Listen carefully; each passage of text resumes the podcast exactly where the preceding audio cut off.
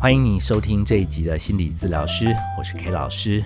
这个节目主要和你探讨我们一辈子都搞不太定的心理问题。我会自己聊，找人聊，或者邀你来节目中跟我聊。你真的不敢来的话，你可以写信来，我们一样有机会跟你讨论。那今天这一集要跟你聊的主题其实很难定，想了很久哦，因为因为你们提的问题，其实我很有兴趣分享，但是一直下不了好的标。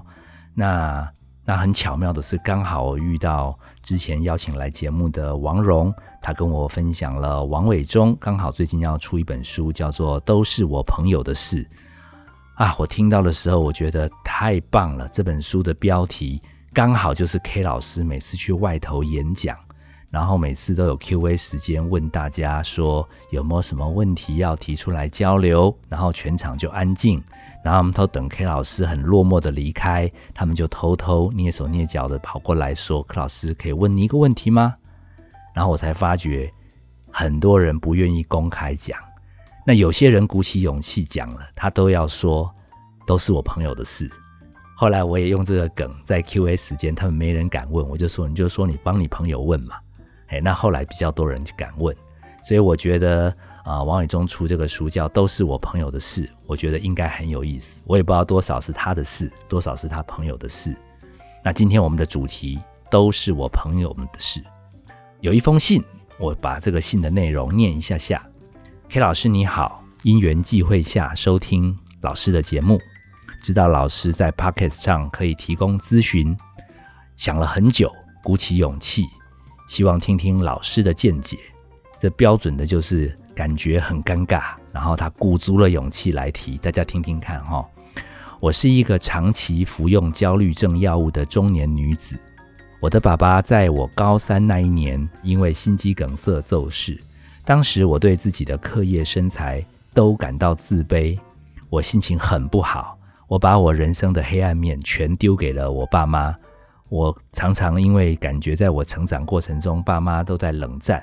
尤其是对父亲，我其实是很不爽，所以我都在跟他们也在消极的抵抗。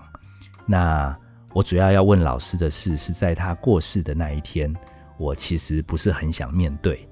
那我最后有一幕是看见他躺在冰柜里，那母亲希望我说长期都不说话嘛，还是去跟爸爸讲讲话。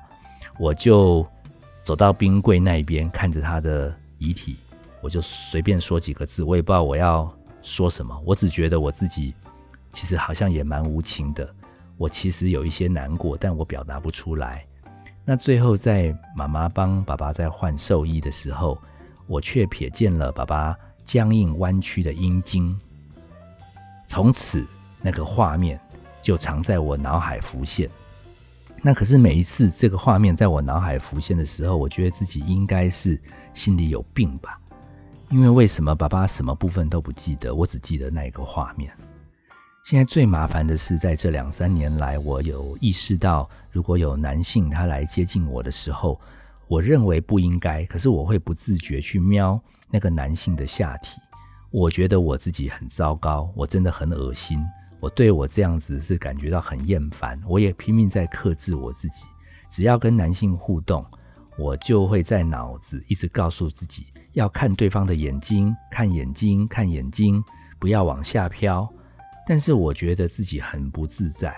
结果我因为这样一定要看眼睛，然后不能往下飘，我好像连表达都有困难。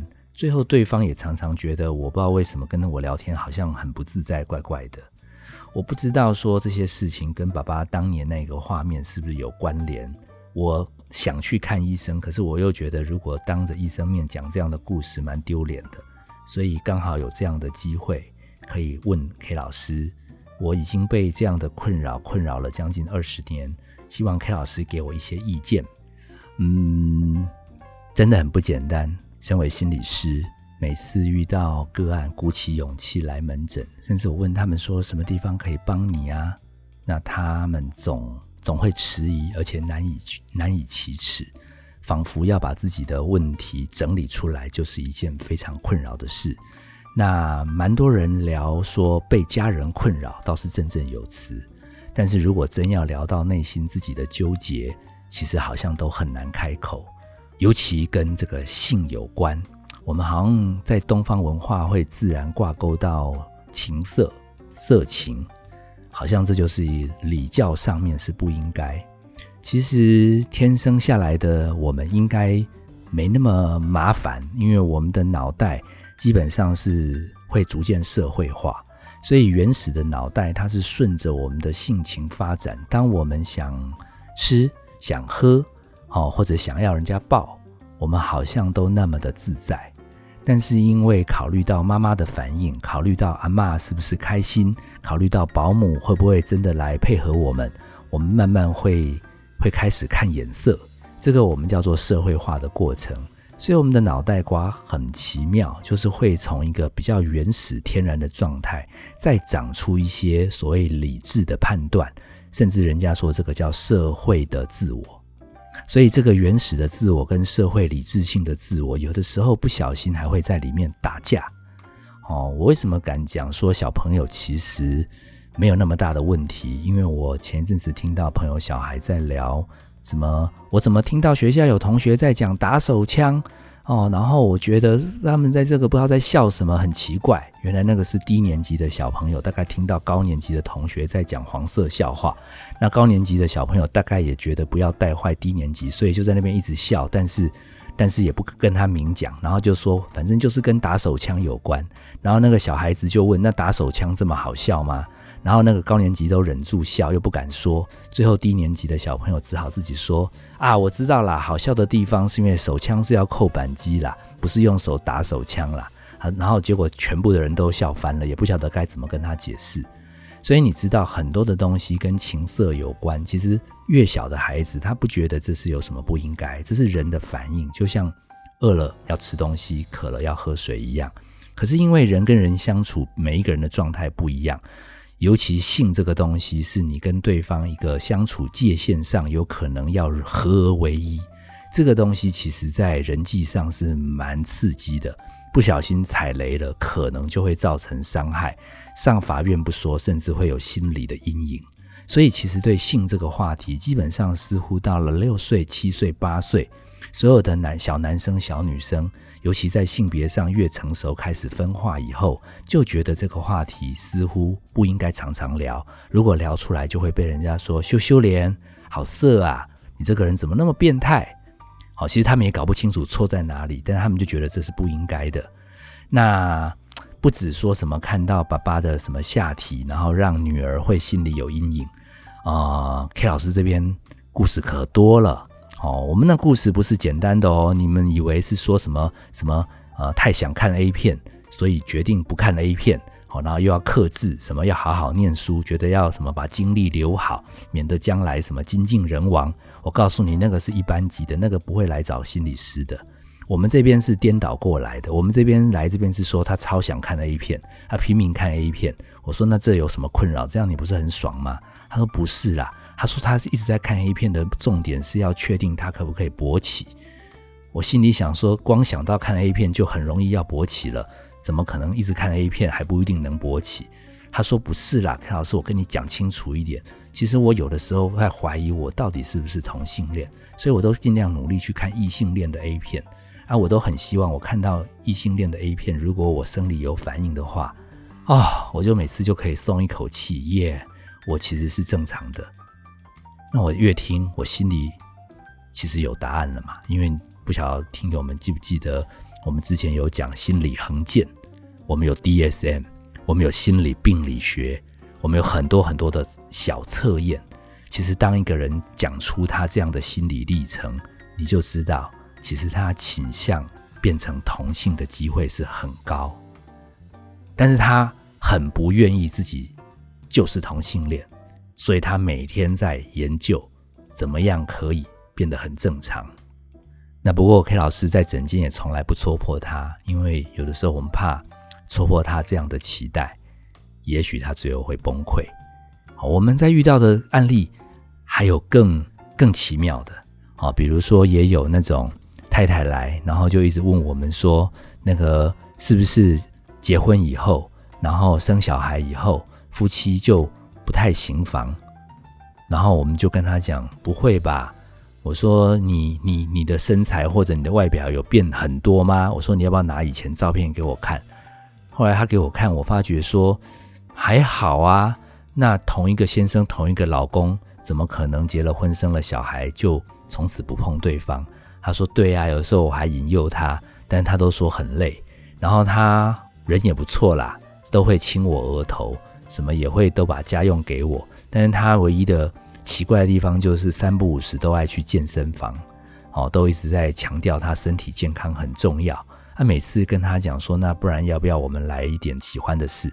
他又说什么身体累，哦，结果又去健身房，哦，那那听多了，K 老师又是要按兵不动啦。其实心里 K 老师又有答案啦。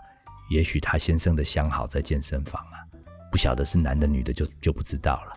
不然他如果之前有需要，之后都没有需要，那这就不合理了嘛。哦，然后我只是隐隐约约暗示他说，会不会？在那边，他有其他的朋友，然后最后他太太还去搜证说全部都是男的，那那我就更不能说啦，因为我知道答案。也许他先生其实是为了传宗接代，所以勉强自己生了个孩子吧，之后就功德圆满了。哦，因为 K 老师还遇过，还遇过更可怜的，因为因为他这一生就的他的目标，因为他是独生子，他家人的期待就是他要传宗接代。那我也在怀疑他性向上也许有一些认同上的困扰，结果这个这个年轻的男生为了证明自己是正常的，可以传宗接代，所以他会定期自慰。那定期自慰本来是该开心的事，可他会觉得他的他一定要自慰的很成功，而且要顺利射精，因为这样子表示他将来可以传宗接代。啊，最后结果他可能压力太大，结果造成有几次不举吧。他因为这样子觉得活着没有意思，各位听友知道吗？最后他甚至就决定想不开。好，有的时候我们听到这些案例，我们都觉得，怎么一个可以让人快乐的活动，好，我们叫做性的互动，怎么样子这种亲密关系，最后变成人生最黑暗、最大的压力？其实心理学对这个的研究也是很久很久。如果大家对心理学有粗浅的了解，一定听过一个人叫做。心理学之父弗洛伊德，其实弗洛伊德可以当上心理学之父，只是他比较勇敢，他敢把人类面对这个性的这个问题，好像难以启齿。他大胆提出一个假说，甚至形成一个论述。他用精神分析的概念说，其实人类所有的身心困扰，尤其是精神方面的困扰，心情上面的过不开心，百分之九十八十都跟性有关。好像你想要快乐，可是你又觉得不应该有关。他还提出一个专有名词，叫压抑。压抑，哦，那大家现在听起来可能觉得这个常用啊，这个这个一般人都知道，把不好的事情忍住，我们叫压抑。其实最早最早，如果你在两百年前、三百年前先提出来，你就当心理学之父了。好，你就是太慢太慢才讲，所以你可能叫做心理学的跟随者。那他提出这个压抑的概念，他的说法是说，因为这个东西不能露脸，所以他说我们心里里面会分成我们的意识、潜意识。那这个漏到意识外面来，会被人家说很淫荡、很色，所以就把它压回潜意识。他用那个水压机的模型，好像把一个一个大塞子，把那个快要冲出来、快要盖不住的东西，硬生生压回去，让它不要爆炸。那为什么会有心理疾病呢？压不住了，就爆发出来。那有些人哈，要爆发出来，不爆发出来之前，好为了宣泄，又不敢光明正大宣泄，哎，他就会发明各式各样奇怪的方法宣泄。其中有一个很有名的方法，如果真的压抑压不住，它叫做投射。它叫做投射，什么意思呢？哎，有些人哈，老觉得叫别人要注重卫生。好，然后老觉得别人哈不注重卫生的话，肯定会得病。好，看起来他是在关心对方的健康，实际上按照弗洛伊德的说法，是这个常常觉得卫生很重要的人，是生怕自己如果没有注意环境卫生，自己习惯不好，所以自己可能就会生病。那他因为有的时候想偷懒，有的时候也不那么想洗手，不那么爱爱干净，那他把这个。想偷懒的冲动压抑下来，但是人有的时候懒，这个想要松懈不洗手的这种冲动还是存在。他干脆就骂别人说：“哎，很脏哎，哦，要像我，你看哦，我现在都有洗手，你也要赶快洗手。”他把里面对于细菌的恐惧，怕自己不能坚持下去、爱干净的这样的一个坚持，投射到对方身上，甚至觉得家里那么乱、家里那么脏，都是你不爱干净。其实别人搞不好觉得有一点乱也还可以，可是两个人相处就有很大的困难，因为压抑不成会投射到对方，其实是自己不适应对方的那种大而化之，结果自己过得很痛苦。那这个更麻烦的一点是，压下来投射出去，那对方更妙了，对方甚至有可能被骂久了，就产生叫做投射性认同。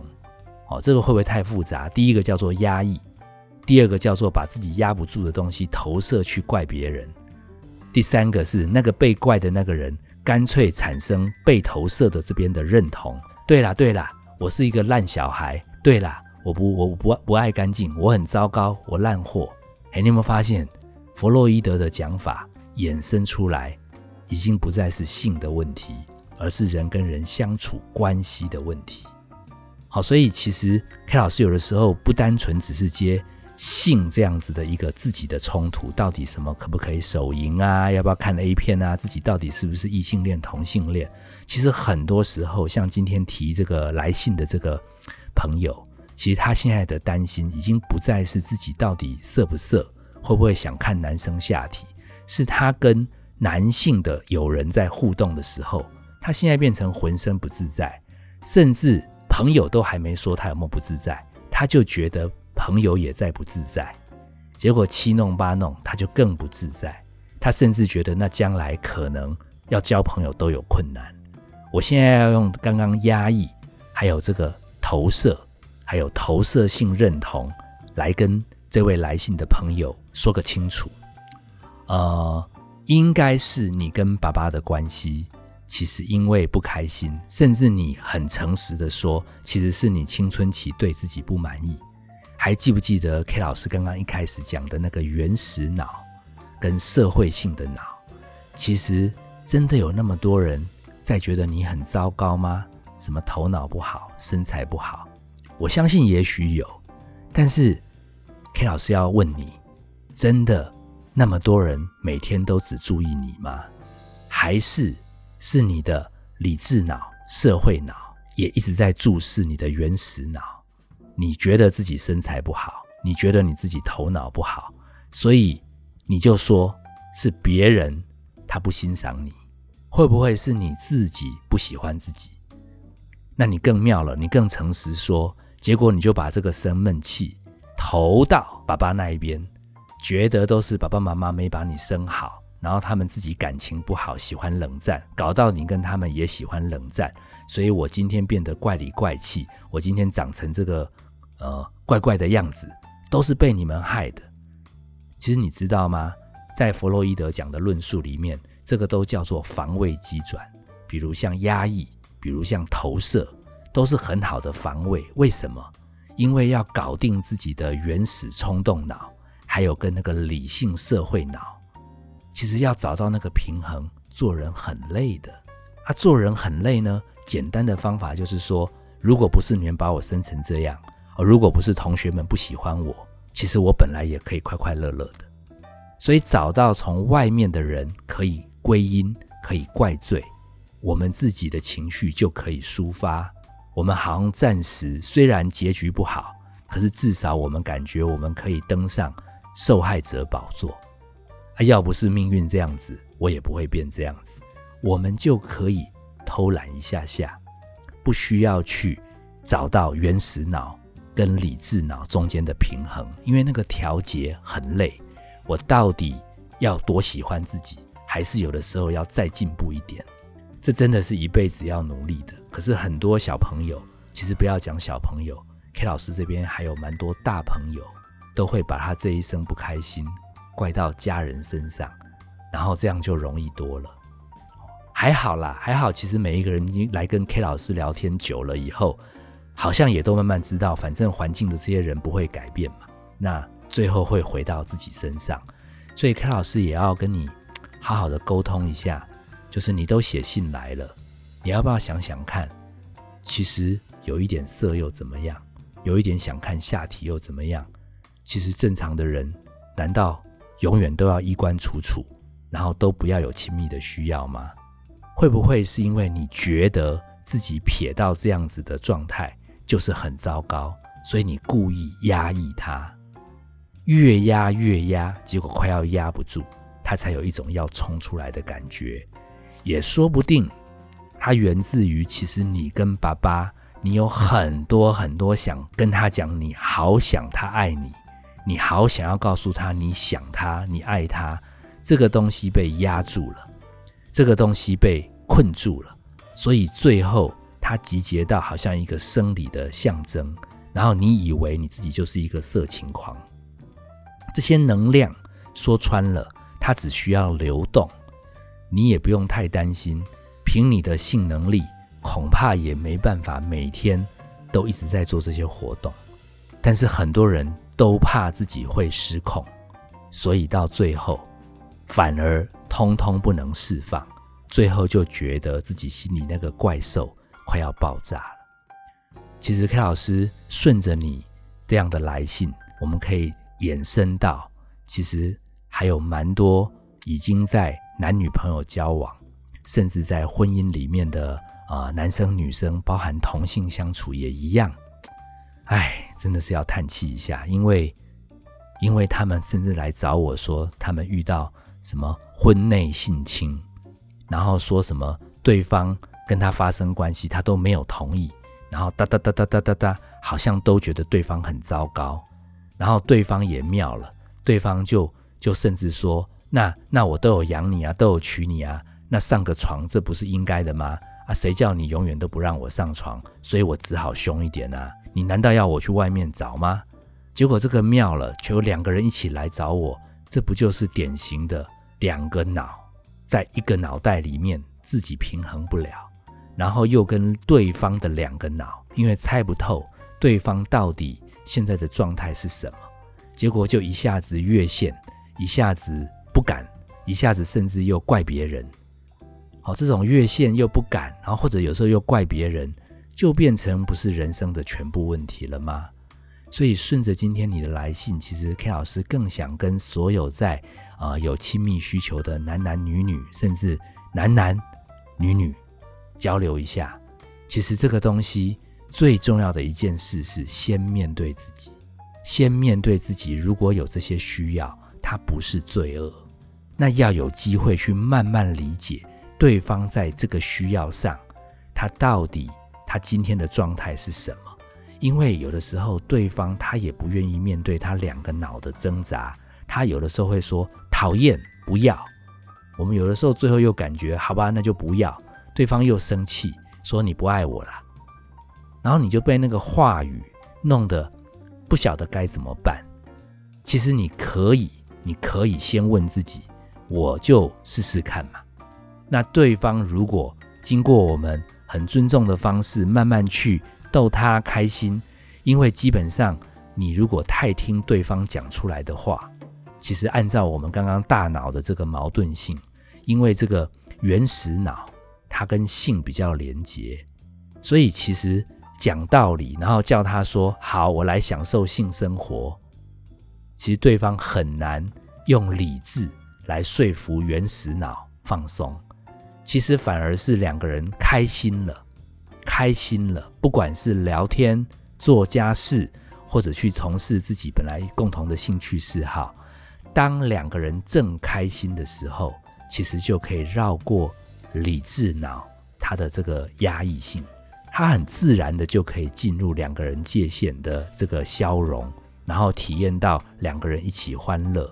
但是如果你很在意是，那上次说这礼拜三要做啊。那这个礼拜三明明就到了，都已经天黑了，那现在是怎样？好啊，那你现在说话不算话吗？好了，如果当你通通要透过理智脑再去强迫对方的原始脑要买单，黑老师也不知道该怎么安慰你了。可能你最后就会说：“哦，这个人真难搞，到底现在是要怎样？”说穿了，人本来就难搞，因为人有的时候会有压抑，会有投射，还有投射性认同。你说人真的了解自己吗？未必。好，所以听完今天这一集的节目，其实 K 老师想要郑重宣告，第一件事情，也是唯一一件事情，你要加油的事，先认识你有两个部分的脑，然后你自己本来就矛盾了。当你已经做到两个脑的平衡，你可以用开放的心态逗逗对方的原始脑。如果对方原始脑开心了，理智脑自然就不会出来干扰。如果你想要透过对方的理智脑来说服对方的原始脑配合，恐怕这一门课大家就还要再写很多信来问 K 老师。好，如果有解释不清楚的地方，或者啊针对听友来信这样的衍生，你感觉诶听了以后有什么地方想再继续问下去，欢迎你在听完这集节目后可以再写信过来。K 老师会在 Pockets 上跟你继续的交谈，继续的聊天。希望我们的理性脑跟原始脑最后可以手牵手变成好朋友。毕竟这两个部分都是为了让我们的自我人生可以更丰富。矛盾的时间有，矛盾只是为了找下一次的平衡。好，那当然人还活着，平衡没多久，难免又有下一次的矛盾，而且。我们跟另外一个人相处的时候，对方也正矛盾呢。如果你能试试看体谅对方，那第一步你一定要先体谅自己。我们今天就聊到这里。本节目是由金星文创制作，相关的节目内容你可以在各大 Podcast 平台收听。如果你有相关的问题想要咨询，可以写信过来，也可以在我们的粉砖留言给我。我们会在整理完这些讯息，再跟大家交流。如果大家愿意把自己的话题也来这个平台宣泄一下，我们有更多的交流，相信会帮助更多的听友从中得到更多的智慧。我们下次见。